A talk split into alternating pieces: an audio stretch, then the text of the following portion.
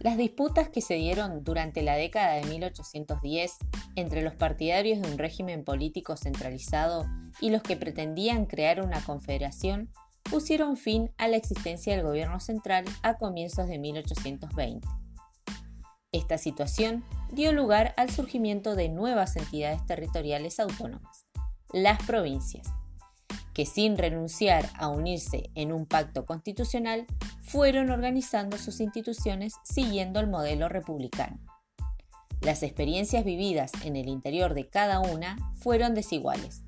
Mientras algunas exhibieron un mayor grado de institucionalización política, otras mostraron una gran inestabilidad o bien la preeminencia de poderosos caudillos locales. Como se mencionó anteriormente, cada una de estas nuevas entidades territoriales autónomas o provincias vivió una realidad política diferente. En esta oportunidad veremos qué sucedió entre 1820 y 1824 en Buenos Aires, la capital del extinto Virreinato del Río de la Plata.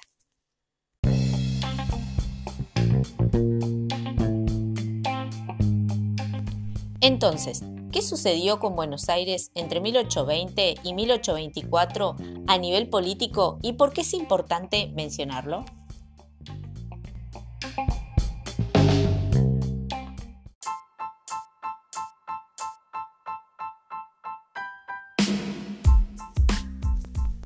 En este punto se hace necesario recordar que para 1819 la autoridad del gobierno central era prácticamente nula. Las escasas fuerzas restantes del Ejército Nacional fueron derrotadas por los caudillos del litoral en la batalla de Cepeda, sellándose así la suerte definitiva del gobierno. Aunque Buenos Aires, humillada por la derrota, intentó armarse para defender la ciudad, fue imposible salvar las instituciones fundadas así en cinco años atrás. La firma de la paz fue delegada al Cabildo de Buenos Aires. Pocos días después, también delegó su autoridad. Bajo la presión de los vencedores, el Cabildo asumió provisoriamente el poder, obligando al directorio y al Congreso a autodisolverse. Una vez más, el ayuntamiento capitalino venía a cumplir el papel que le fuera asignado desde el Cabildo Abierto del 22 de mayo, reasumir el gobierno en situación de acefalía. Solo que en este caso su autoridad ya no se extendía a todos los territorios rioplatenses, sino al más reducido perímetro de la ciudad de Buenos Aires y su entorno rural. Si en 1810 y en las crisis sucesivas el Cabildo había podido invocar su condición de capital, para representar provisoriamente al resto de las jurisdicciones, en 1820 ya no podía hacerlo, por la sencilla razón de que había perdido tal calidad. El orden político del que Buenos Aires era la cabeza acababa de disolverse. A este y a otros acontecimientos que se dieron durante 1820 a 1824 en Buenos Aires, la historiografía tradicional lo calificó como la anarquía del año 20, o más bien como lo conocemos hoy en día, la crisis de 1820 en Buenos Aires. Otros acontecimientos serán nombrados más adelante en este mismo podcast.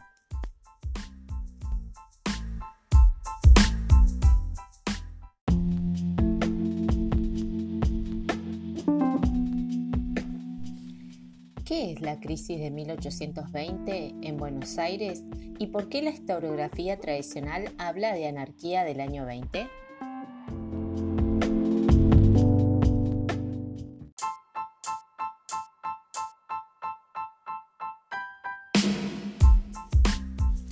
Se conoce como la crisis de 1820 en Buenos Aires a una serie de acontecimientos que derivaron al vacío de poder por eso los historiadores tradicionalistas hablaban de anarquía del año 20.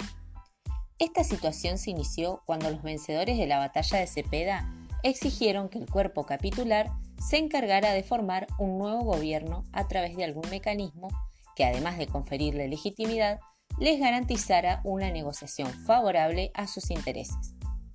A tal efecto, el ayuntamiento convocó a un cabildo abierto, que reunido el 16 de febrero de 1820, con la asistencia de menos de dos centenares de vecinos, decidió la creación de la primera Sala de Representantes de Buenos Aires, llamada también Junta de Representantes, cuyo único mandato era designar gobernador de la provincia de Buenos Aires. Esta sala designó como gobernador de Buenos Aires a Manuel de Zarratea. Su mandato era de carácter provisorio hasta tanto se completara la representación con diputados elegidos por la campaña. Zarratea quedó como responsable de establecer la paz con el litoral, concretada el 23 de febrero al firmarse el Tratado del Pilar.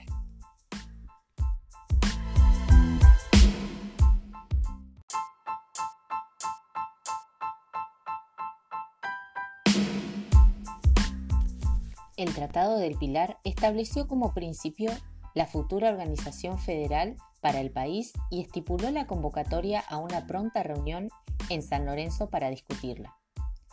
Buenos Aires debió aceptar la libre navegación de los ríos y someter a juicio ante un tribunal a los miembros de la ya caída Administración Directorial.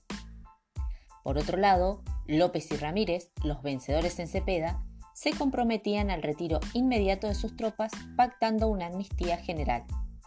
La firma del tratado no fue bien recibida por algunos grupos porteños que la vieron como una humillación al honor de la ex capital virreinal dada la concesión de prerrogativas que, como en un principio de organización federal, representaban una rendición incondicional frente a los vencedores de la batalla de Cepeda.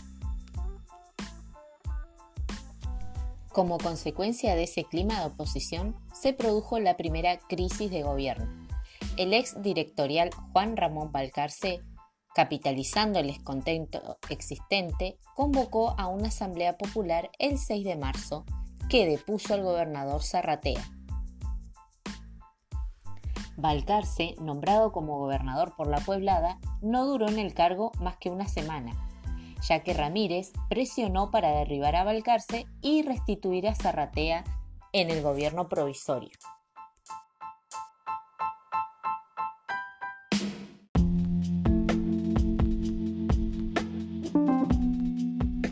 ¿Y cómo continuó la situación una vez que Zarratea volvió al ejercicio provisorio del Poder Ejecutivo Provincial?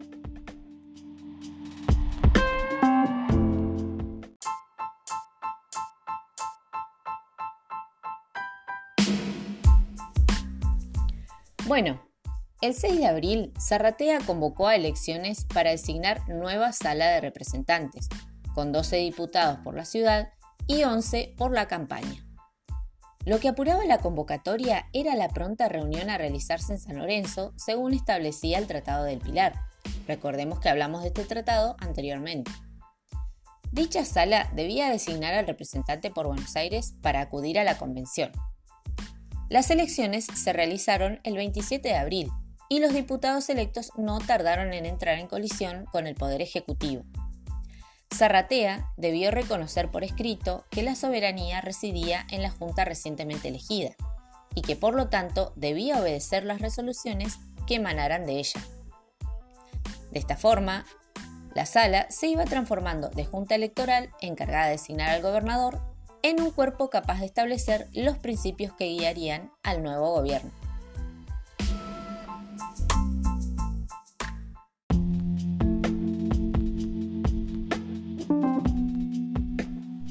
Y mientras todo esto sucedía, ¿qué pasaba con la campaña bonaerense?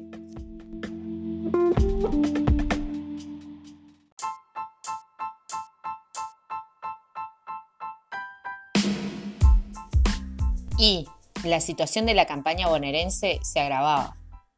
A la presión ejercida por López y Ramírez se sumaba el desorden provocado por tantos años de guerra revolucionaria. Las autoridades radicadas en la ciudad no lograban extender su potestad al conjunto del territorio bajo su tutela. En ese contexto, la Junta de Representantes suspendió sus sesiones designando como nuevo gobernador y con facultades extraordinarias a Idelfonso Ramos Mejía, o Ramos Mejía para los compas. No obstante este gesto, la crisis de gobernabilidad se mantenía intacta. Ramos Mejía debió renunciar el 19 de junio, asumiendo públicamente que su autoridad no era obedecida por nadie. Al estado de insubordinación de las tropas cívicas de la ciudad se añadía el de las fuerzas acantonadas en la campaña. Por eso, el 20 de junio es conocido como el Día de los Tres Gobernadores. Ramos Mejía, que no había entregado aún su bastón de mando, a pesar de haber presentado su renuncia el día anterior, el general Soler, designado gobernador por grupos disidentes de la campaña, y el Cabildo de Buenos Aires, que asumía el gobierno tal como lo había hecho en cada oportunidad desde la Revolución de Mayo. De hecho, ninguno de ellos tenía el control efectivo de la situación.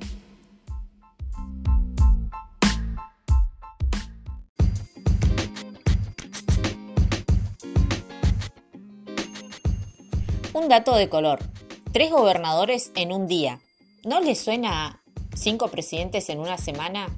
Mm, más que de color, es un dato triste de nuestra historia argentina.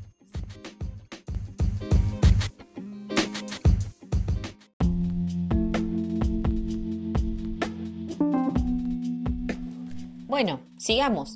¿Qué pasó luego de la autodisolución de la Junta de Representantes electa durante la efímera gobernación de Zarratea?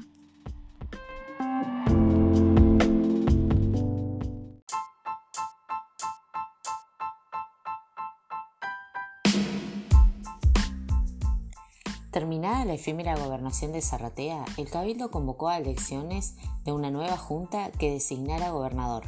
Esta nombró a Manuel Dorrego para el ejercicio del Poder Ejecutivo. Mientras tanto, la campaña se hallaba dividida. Algunos grupos seguían sosteniendo en el cargo al general Soler, mientras que otros habían nombrado gobernador a Carlos María de Alvear.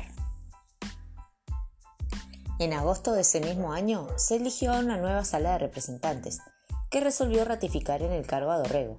Este decidió finalmente enfrentar con las armas a Estanislao López, a quien venció en Pavón el 2 de septiembre, aunque pocos días después resultó derrotado por el caudillo santafesino en Gamonal.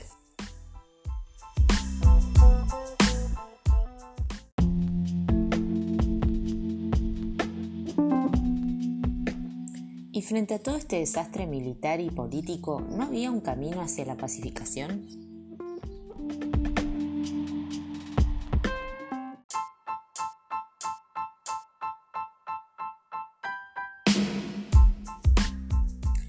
Este sentido, las milicias de campaña al mando del general Martín Rodríguez y de Juan Manuel de Rosas decidieron intervenir. El 26 de septiembre, la Junta de Representantes nombró gobernador a Martín Rodríguez, quien cuatro días después debió enfrentar un motín de los tercios cívicos dependiente del Cabildo. Rodríguez, apoyado por las milicias de campaña al mando de Rosas, derrotó la revuelta en la ciudad y ambos comandantes aparecieron entonces como los salvadores del orden en Buenos Aires, luego de los conflictos que habían tenido en vilo a sus pobladores. En esta situación de fortalecimiento militar, Rodríguez inició las tratativas de paz con López, concretadas el 24 de noviembre de 1820 con la firma del Tratado de Venegas. Allí se aseguraba la paz entre Buenos Aires y Santa Fe, pero quedaba desplazado el caudillo entrerriano Francisco Ramírez, quien no había participado en los enfrentamientos bélicos de septiembre por haber salido a disputar a Artigas el control de la Mesopotamia. Se hacía evidente que la unión de los pueblos libres del litoral se había quebrado por completo.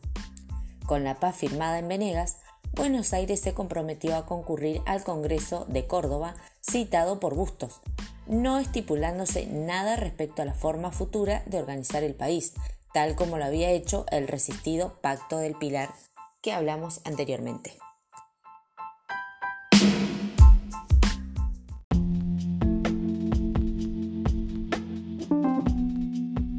Y a todo esto, ¿cómo podemos resumir este año de 1820 tan convulsivo para Buenos Aires?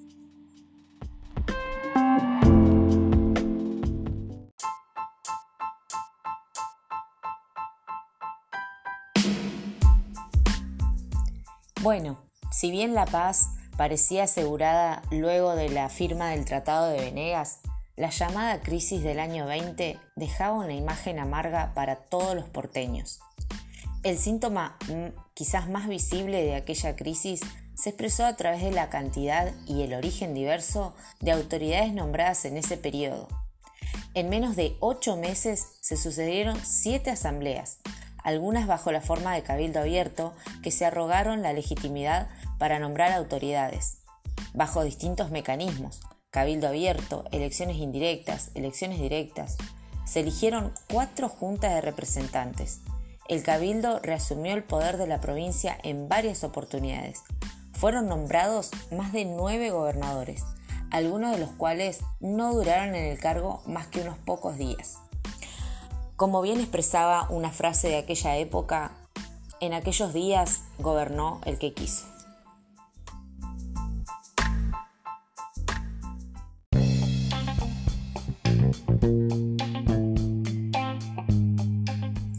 Y terminada la llamada crisis del año 20, ¿cómo siguió la situación de Buenos Aires desde 1821 a 1824?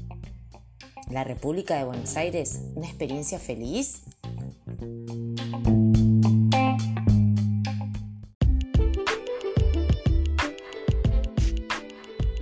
Luego de la pacificación de la provincia, el gobierno abrazó entonces la convicción de que la reunión de un Congreso era prematura, ya que podía disparar los mismos conflictos de la década revolucionaria y que si se aseguraba su organización interna bajo un régimen republicano capaz de dotar de legitimidad y estabilidad a sus autoridades, sería posible expandir su ejemplo más allá de sus fronteras en una suerte de pedagogía política difundida a través de los hechos.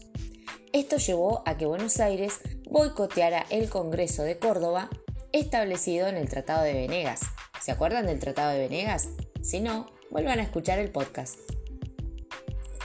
Ya para fines de 1820 podía percibirse esa sensación en muchos de los porteños de querer gozar de una mayor autonomía, ya que se creía que se podía sacar más ventaja siendo autónomo que a través de la unidad nacional, al menos por el momento. De hecho, se decía que debía separarse absolutamente de los pueblos, dejarlos que sigan sus extravagancias y caprichos, no mezclarse en sus discusiones y declararse provincia soberana e independiente, darse una constitución permanente, prescindir del sistema de federación y guardar con todos paz y buena inteligencia. Entonces, el consenso que rodeó a la gestión de Martín Rodríguez, gobernador hasta 1824 y que nombramos anteriormente, estuvo vinculado al deseo de la población bonaerense de no volver a pasar por el drama de la crisis del año 20. Eso por un lado. Y al objetivo de los sectores económicamente más poderosos de replegarse en los nuevos límites de la provincia para capitalizar al máximo los recursos que ya no deberían repartir con el resto.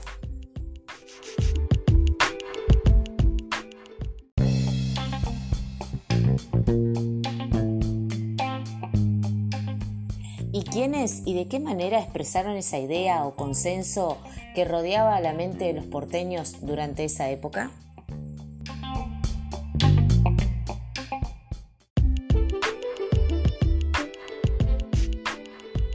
Bueno, ese consenso se expresó en el apoyo al Partido del Orden durante los primeros años de la década de 1820.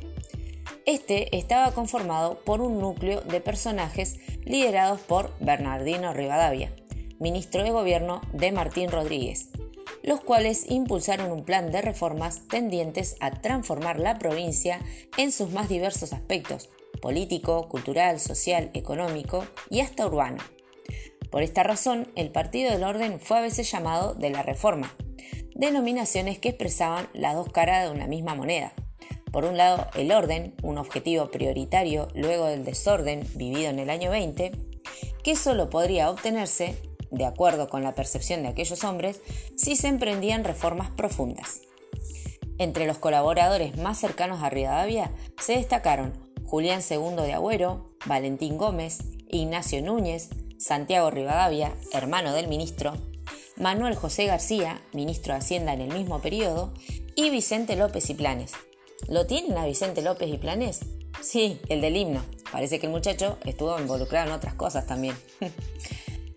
Pertenecientes a la clase letrada, como muchos otros personajes que formaron parte del círculo rivadaviano, Los miembros de esta élite dirigente, que ocuparon cargos en la legislatura, el ejecutivo y la administración pública, compartían un ideario común respecto a las iniciativas que debían emprenderse para iniciar el camino del orden y del progreso en sus más diversos sentidos.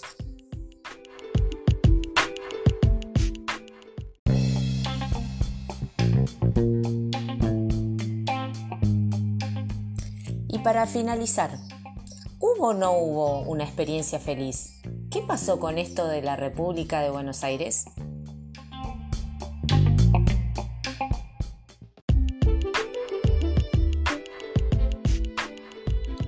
Y el experimento político desplegado en Buenos Aires entre 1821 y 1824, conocido según algunas expresiones de la época como la experiencia feliz, no llegó a concretarse en una constitución escrita, a pesar de que la Sala de Representantes se declaró extraordinaria y constituyente el 3 de agosto de 1821 y se otorgó un año de plazo para dictar una constitución, no fue sancionada carta orgánica alguna en el ámbito provincial, sino hasta 1854.